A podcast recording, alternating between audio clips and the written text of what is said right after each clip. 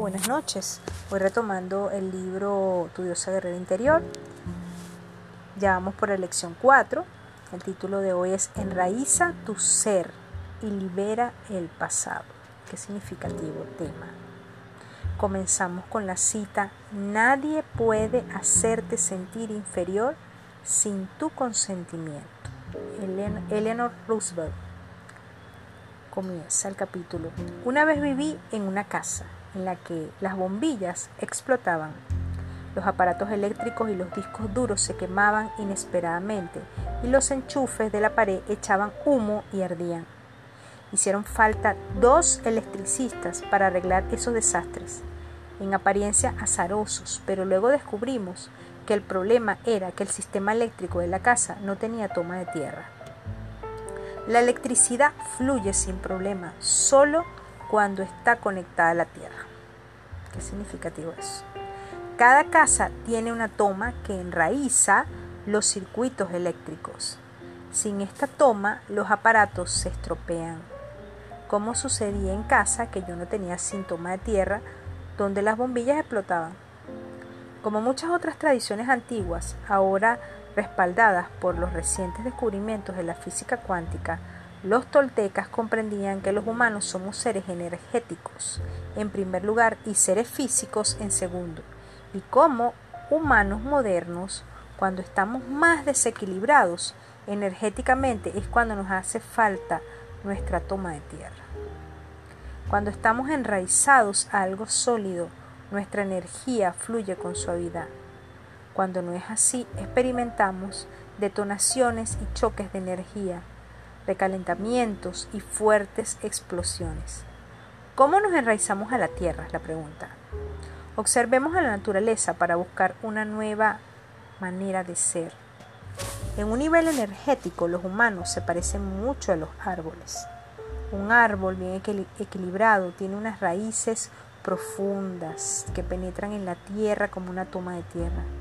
Las raíces de un árbol son su estabilidad y su fuente de nutrición. Cuanto más profundas y anchas sean las raíces, más resistente y anclado estará el árbol, y más probable será que sobreviva a los cambios del clima, como los fuertes vientos o las sequías. Por ejemplo, cuando el huracán Katrina devastó la costa del Golfo en una de las peores catástrofes naturales de la historia de Estados Unidos, Hubo casas de 150 años de antigüedad situadas en la línea costera de Biloxi, en Mississippi, que fueron arrancadas por las olas y barridas tierra adentro varios kilómetros. Cuando amainó la tormenta, los únicos que quedó en pie en la costa fueron los cipreses, que estaban tan enraizados que ni siquiera los vientos que soplaban a 150 kilómetros por hora pudieron derribarlos. A una diosa guerrera bien equilibrada también le crecen unas profundas raíces energéticas que se hunden en el suelo como una toma de tierra. Cuando estamos enraizadas de esta manera tenemos confianza en nuestra capacidad de sobrevivir en el mundo. Confiamos en nosotras mismas, nos sentimos a salvo y segura, resistimos, la mayoría de las mujeres creen que para sentirse sanas y salvas tienen que plantar las raíces y el sentido de valía en cosas que no perduran. La pareja, los hijos, la juventud o el trabajo. Nos definimos a nosotras mismas y encontramos un sentido de valía en nuestra conexión con los demás. A pesar de que creo que la comunidad y la conexión con los demás es la manera natural de fluir, para muchas mujeres la mayoría estamos completamente desequilibradas porque no tenemos un centro íntimo que nos conecte con ese yo enraizado y sano. La definición que hacemos de nosotras mismas tiene que ver con los papeles de madre, esposa, ejecutiva, sanadora o hija, en lugar de con la esencia femenina de la divina diosa guerrera. Tómate un momento para sentir si has enraizado en los demás para crear tu sentido del yo, de la seguridad o la pertenencia. ¿Cuál es tu principal centro interior?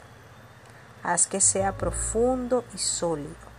Redirígelo como si hubiera crecido apegado a una persona o un ideal. Ánclate en la infinidad, en la tierra, en la fuerza de vida. ¿Dónde se encuentra la verdadera fuente de tu energía y estabilidad? Profundiza más. No te ancles en los detalles que cambiarán sino en los lugares permanentes como el amor que sientes por ti misma y en tu propia conexión con lo divino. Cuando anclas tus raíces en algo que está fuera de ti, nunca te sentirás completamente estable. Tu, tu amado, tus hijos, tus mascotas, tu casa, tus padres, tu trabajo y tus amistades irán cambiando por muy estables que puedan parecer. ¿A qué puedes anclarte que te aporte una auténtica estabilidad? Para entrar en la sensación enraizada que la diosa guerrera tiene de la fe y la seguridad interior, la mayoría necesitamos hacer una limpieza energética de nuestra casa. Una de las maneras más potentes para empezar es soltando las viejas historias. Hablaremos ahora de soltar tus viejas historias. Como mujeres vamos sobradas de historias, historias que entretejen las creencias y los acuerdos aprendidos sobre lo que significa ser mujer, que nos mantiene apegadas a las viejas creencias del pasado y nos impiden alcanzar nuestro auténtico potencial. ¿Sientes alguna vez que te hundes bajo el peso de tu pasado y tus dudas personales, tus miedos y confusiones? Cuando me convertí en discípula de don Miguel Ruiz y trabajé con las enseñanzas toltecas, me sentí como una maleta repleta de tantas ideas como tenía sobre quién debería ser yo. Mi mundo interior estaba desbordado, pesaba, sabía que quería aligerar mi carga, pero al principio ignoraba la manera, solo sabía que quería hacerlo. Cuando aprendí a sostenerme en un receptáculo de conciencia compasiva y me abstuve de juzgarme, empecé a darme cuenta de la influencia que mis palabras tenían en relación conmigo mismo. Un día, cuando compartía la historia de mi vida con una nueva amiga, tuve una revelación. Me di cuenta que mi historia no era una colección de datos y palabras que describían mi vida. Mi historia era una pesada ancla que arrastraba tras de mí mientras intentaba atrapar el viento con mis velas. La historia que me contaba a mí misma era la siguiente. De pequeña me traumatizó la cantidad de veces que mi familia había trasladado el lugar de residencia. Fui a ocho escuelas distintas y viví en, cuatro países, Singapur, Hong Kong, Estados Unidos y Tailandia. Y ni siquiera había cumplido 16 años. Nos mudamos cada dos años más o menos. Al principio del curso sentía una timidez dolorosa, me sentía desconectada y sola, pero antes de que empezara el segundo año en la escuela ya había hecho amigos y había encontrado mi espacio y entonces volvíamos a mudarnos y el ciclo empezaba de nuevo. Tuve que cambiar de amigos tantas veces por el hecho de marcharnos, o bien porque se marchaban ellos a causa del trabajo de sus padres, que en la actualidad me cuesta mucho conectar con la gente a nivel íntimo y tengo miedo del abandono. Y cada vez que cuento mi historia me doy pena. ¿No te pasaría a ti lo mismo? Ese día, en cambio, con mi nueva amiga, fui consciente de que debía abandonar mi marco antiguo de referencia y reescribir mi historia como una aventura en lugar de como una catástrofe. Y esta es mi nueva historia de niña. Fui bendecida con una familia aventurera, cambiábamos de lugar de residencia cada dos años y en verano viajábamos por el mundo.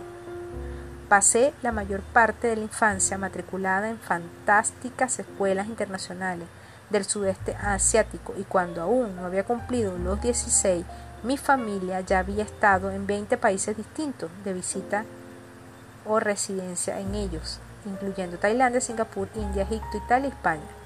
A causa de las muchas veces que nos mudamos y de nuestros viajes, aprendí a ser increíblemente flexible y amar profundamente la diversidad y creatividad de los humanos.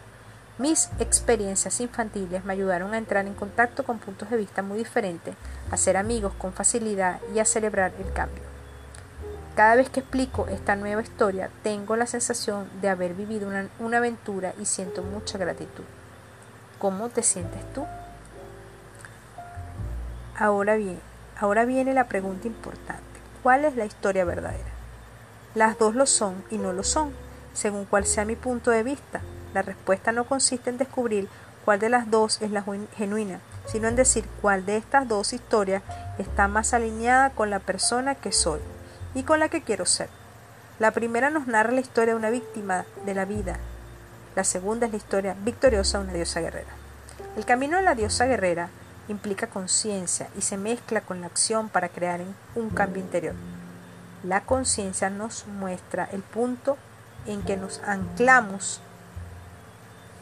en un pasado arduo. La transformación nos lleva a la livianidad, la liviandad de un presente elegido a conciencia. Elegir ser una diosa guerrera significa mirarnos como una paleta de colores y texturas y darnos cuenta de qué colores y texturas nos alimentan y nos dan la vida y cuáles nos agotan o nos aburren. Solo cuando nos volvemos conscientes de una cierta historia, acción o comportamiento no nos nutren, no nos nutren, podemos cambiar. Hoy tengo más espacio en mi mundo interior y lo que llevo de innecesario en la mochila es mucho más obvio. Ahora veo que deshacer esa mochila interna en un dulce proceso continuado de limpieza interior como lavar los platos o cepillarme los dientes. La transformación empieza por la manera en que utilizamos nuestras palabras, cómo contamos nuestra historia y cómo se la explicamos a los demás. Como el cuerpo y la mente, las palabras son receptáculos. Cada palabra que elegimos puede contener la vibración de la sanación, la paz y el amor, o puede estar embargada por el miedo, la victimización y el juicio. Nuestras palabras ayudan a alimentar o a vaciar nuestro receptáculo. Incluso la misma frase puede aumentar o disminuir nuestro entusiasmo en función de la energía que hay tras las palabras.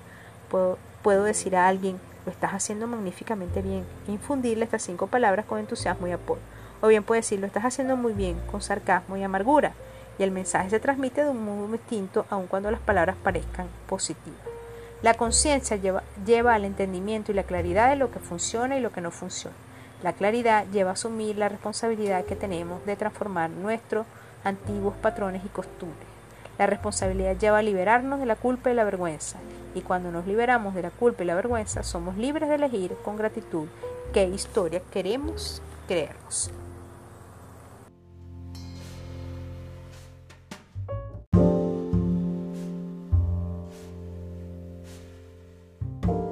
Continuamos con el ejercicio que la autora nos plantea para liberarnos de nuestras viejas historias. Comienza diciendo, ha llegado el momento de poner en práctica nuestra teoría de la diosa guerrera. Tómate un tiempo para reescribir una historia que te hayas estado contando y que representa un peso para ti. Piensa en una o dos historias principales que te hayas contado sobre el pasado que te causen sufrimiento. La mayoría no tenemos que profundizar mucho para recordarlas, porque las historias de este tipo tienden a hallarse en el primer plano de nuestra mente. La historia quizá tenga que ver con tu familia de origen, una relación actual o pasada, la profesión que has elegido, tu cuerpo o algún tema de salud, tus hijos o tu falta de descendencia, etc. Cuando hayas identificado tu historia, escribe los temas principales en tu diario. Ha llegado la hora de emprender una acción en el camino de la diosa guerrera. En el espacio que sigue, reescribe conscientemente esa misma historia adoptando la perspectiva que considera tu experiencia pasada como algo que en último término sirvió a tu bien más preciado. Si te bloqueas, un modo de empezar es hacer una lista de todo lo bueno que ha surgido de los acontecimientos que acabas de describir. En mi propio ejemplo, el hecho de que mi familia se trasladara constantemente me dio la oportunidad de vivir muchas culturas distintas y adoptar nuevos puntos de vista. Te daré otro par de ejemplos. Una de mis estudiantes descubrió que su marido tenía una aventura. Mientras el estupor y la tristeza la mantenían anclada al momento presente, se abrió la posibilidad de narrarse esa historia más allá de la traición y del peor escenario posible que su mente pudiera imaginar. Una mañana se despertó con un nuevo guion que en realidad hasta le hizo ilusión.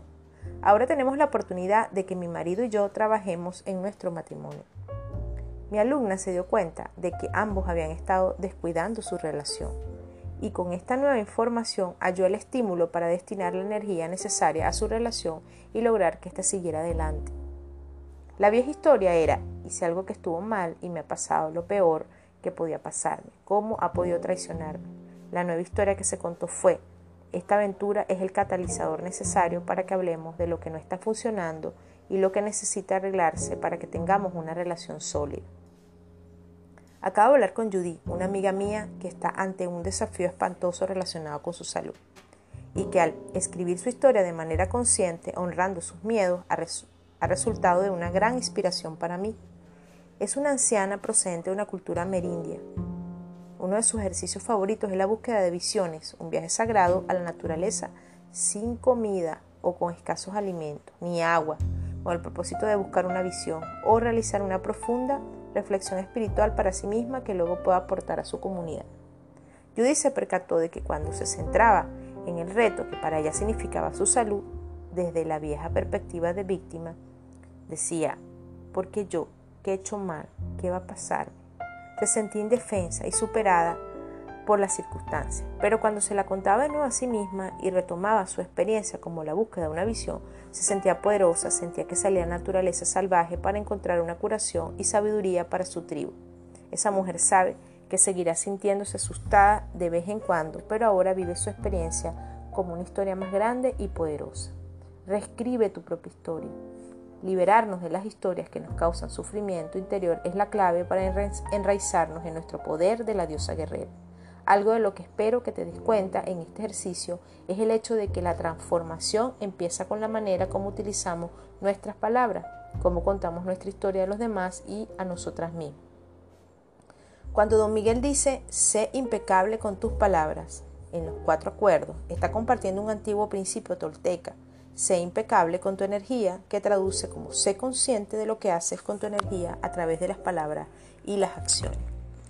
Ahora profundicemos más y exploremos con valentía cuáles son las historias inútiles para la persona que somos en la actualidad y que nos mantienen atrapadas en nuestras viejas raíces ancestrales y familiares. Asumir la responsabilidad de tu historia familiar. Continuamos. La mayoría de las personas tenemos muy enraizada en nosotras mismas la historia de nuestra familia de origen y eso requiere un examen y soltar lastre. Para muchas, esta historia tiene que ver con nuestros padres, pero también podría incluir a los abuelos, las tías, los tíos o incluso las hermanas. Para los que fuisteis adoptadas o crecisteis en una familia de acogida, trabajad con vuestros padres adoptivos o las personas que fueron vuestras primeras cuidadoras y las responsables de influir en vuestro crecimiento. De pequeña, te embebiste el comportamiento y las acciones de tus padres o de las personas que te criaron. Tus padres o cuidadores no necesitaron enseñarte tus creencias y cómo reaccionar en el mundo. De pequeñita eras como una esponja que se impregnaba de la información que te rodeaba. Y eso incluía no solo el comportamiento, sino también la energía de tus allegados. El patrón energético o la suma de experiencias que se almacenan en el cuerpo, la mente y las emociones de tus padres, tus abuelos y sus abuelos ha pasado a ti. Y tú recibes todos sus dones y todo su bagaje. El bagaje incluye cualquier experiencia al pasado que tu familia sigue aportando de manera inconsciente al presente, como una pesada mochila cargada de miedos, traumas y acuerdos inconscientes. Queremos honrar y nutrir los numerosos dones de nuestra ascendencia y desde un espacio compasivo como testigos empezar a limpiar esa mochila. Quizá te sorprendas diciendo, pero si es la mochila de mis padres, ¿por qué tengo que hacer yo la limpieza? No es justo, no es mi responsabilidad. O quizás te digas, padres, tío, hermana, padrastro, madre que te dio en adopción, tiene la culpa de haber arruinado mi vida o de haberme convertido en esta loca neurótica que soy. Lo cierto es que si descubres que no te has desprendido de los patrones energéticos de los viejos acuerdos o hábitos de tus padres, vivos o muertos, significa que ahora te pertenecen y que eres responsable de ello. La responsabilidad es una palabra maravillosa. La responsabilidad no significa que tengas la culpa o merezcas un castigo, sino que tienes la oportunidad de cambiar algo, si así lo deseas. No tienes que esperar a que tus padres cambien o arreglen las cosas, ni que sean diferentes. Tienes el poder de emprender la acción y liberarte, permitiendo que tus padres sigan siendo quienes son. También puedes soltar la culpa que acarreas respecto a tu familia. No supieron hacerlo mejor, actuaron a partir de lo que habían aprendido. Recuerda que no importa el maltrato que hayas recibido, no fue culpa tuya, no eres responsable de las acciones de los demás, eres responsable de los acuerdos y las creencias con que cargas desde tus experiencias infantiles. Cuando abandonamos el culpabilizar a los demás o intentar entender por qué ocurrió tal o cual cosa, puedes empezar a escribir una nueva historia y comenzar un nuevo capítulo en tu vida. Con amor, desvía tu atención de la culpa y de sentirte una víctima y concédete todas las herramientas y apoyo posible para sanar y enraizarte en el presente. Aunque hayas tenido una infancia fabulosa y contando con mucho apoyo, permanece abierta a los patrones inconscientes que puede haber adoptado. Para iniciar el proceso de soltar, empieza observando con actitud curiosa las energías y las acciones que pueden provenir de tu linaje familiar y han llegado hasta ti. El mejor lugar para empezar es desde la gratitud. Separa tu juicio y tus emociones sobre tu familia biológica o adoptativa y honra sencillamente el modelo positivo que obtuviste. Date unos momentos para escribir cinco cosas que valores de tus padres o de las personas que te criaron. Escribe una lista para cada uno de los padres o cuidadores principales con al menos cinco cosas que valores. Esto es lo que yo escribí en mis padres. Mamá, su valor, su disposición a viajar, su capacidad de lidiar con mi padre cuando está cascarrabia, su amor por los caballos, su amor por los seres humanos y todas las veces en que se ha ofrecido de voluntaria y ha generado cambios en la vida de las personas. Papá, su increíble voluntad, su visión, su alegría competitiva en los deportes con raqueta, su apoyo financiero para que pudiéramos viajar por el mundo y todas las veces que vino a verme competir en la pista de atletismo. Ahora escribe cinco cosas que representan una carga para ti y que querrías soltar. ¿Qué creencias tienes, tenía tu padre o tu madre o las personas que te criaron y que todavía actúan en ti desde el inconsciente? ¿Qué cosas adoptaste de tus padres que ahora puedes abandonar? Obsérvate a ti misma y a tu comportamiento para dilucidar de dónde provienen. Algunas cosas serían muy obvias, pero otras pueden ser más sutiles. De mamá heredé estos patrones, su coraza, su timidez, su creencia de que tenía que cuidar de los otros antes de que sí misma, ser quisquillosa con los demás y su sensación de culpabilidad. De papá heredé estos patrones, su tosudez, su silencio cuando se enfadaban con alguien, su necesidad de tener la razón de toda costa, su deseo de distraer y su deseo de controlar la situación. La clave para soltar los viejos patrones familiares es reconocer que nos han sido legados de una manera inconsciente y que ahora empiezan a tomar conciencia de ello. Bendícelos, luego percibe cómo tienes que actuar en tu vida para obtener una sensación de estabilidad y enraizamiento que no se base en tus patrones familiares. Si te embargan las emociones cuando estás liberando estos patrones familiares, deja que se muevan. Tu tarea no es eliminar estas emociones para poder ser neutral, sino limpiarlas para poder liberarlas. No necesitas ir a la casa de las emociones, deja que salgan tal cual y exprésalas de manera segura para poder soltarlas, no para crear un drama. Este proceso puede llevarte mucho tiempo. No esperes que tu limpieza paternal y maternal concluya en una única sección, pero empieza y mira qué pasa. Solo al ser consciente de tus patrones familiares, iniciarás un proceso de limpieza. Luego puedes empezar a afirmar lo que quieres y hundir más profundamente tus raíces en las cosas que te aportan alegría. El siguiente nivel de exploración es curar el pasado familiar. En genealogía describimos nuestras líneas ancestrales como un árbol familiar. Tú eres el fruto de este árbol y puede ser más dulce o más amarga en función de la relación que mantengas con tus raíces. He descubierto que reprimir o ignorar el dolor el sufrimiento de nuestras raíces biológicas no cura este árbol ancestral de la vida, sino que en realidad permite que la amargura del odio, el miedo y la angustia pasado vivan en tu ser enterradas bajo capas de corazas y adoptando una expresión inesperada y desagradable. Cuando empezamos a presenciar nuestras propias raíces ancestrales en el medio líquido de la compasión y el entendimiento, limpiamos los patrones dolorosos o tóxicos que han ido pasando inconscientemente de generación en generación. Cuando miramos la historia y las experiencias posibles de nuestros antepasados, construimos el árbol tal cual como lo entendemos. Al aportar la claridad de nuestra perspectiva al pasado, con el propósito de soltar, creamos la libertad de elegir decir un no rotundo a lo que ya no queremos cargar con nosotras y nos invitamos a decir si los dones que queremos aportar al futuro. ¿Cuáles son algunos de los traumas de tu línea ancestral que te lastran? ¿Qué sintieron tus abuelos o bisabuelos que sientas como una carga en tu energía corporal?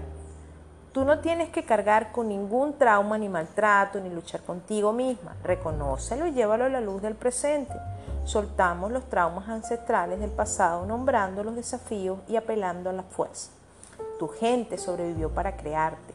Eres la prueba de que tus antepasados contaron con recursos, fueron creativos y decididos. Eres la prueba del amor que se transmitió de corazón en corazón a través de las distintas generaciones, aunque tu ser fuera concebido con...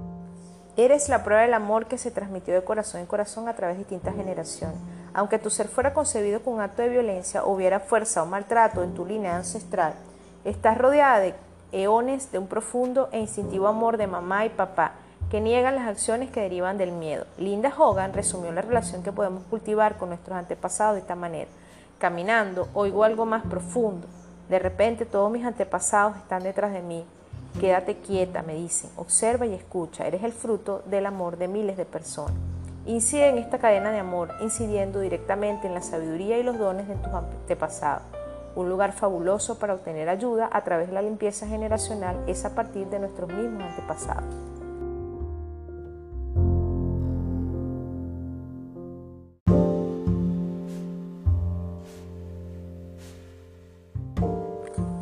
Aporta tus dones honrando a tus antepasados. En muchas culturas distintas del mundo, los antepasados son reverenciados, recordados y considerados un referente. Los samoanos entierran a sus padres en el jardín delantero de su casa para poder saludarlos cada día.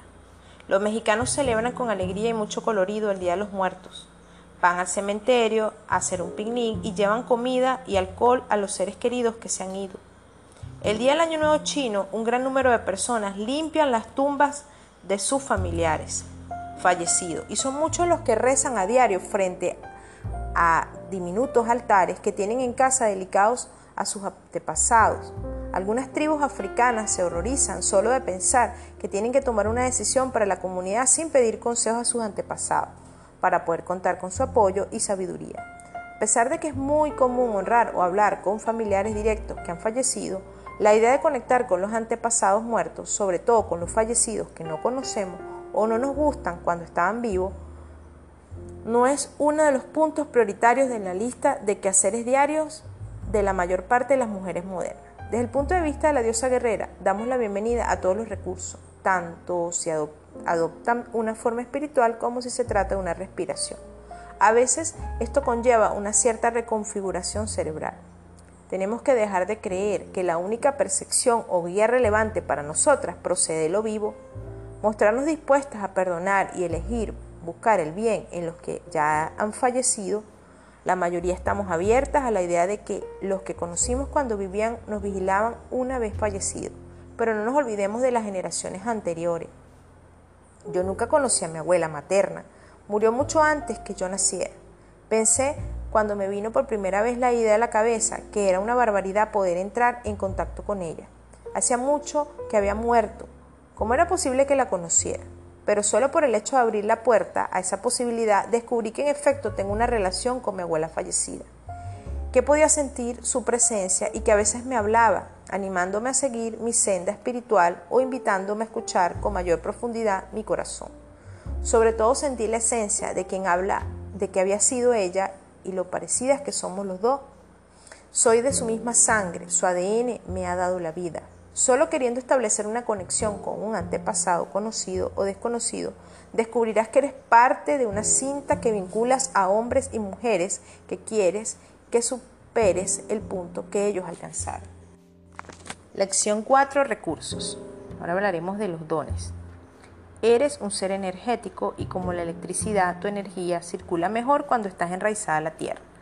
Te crees una falsa sensación de seguridad cuando conectas tu bienestar a roles, personas o cosas.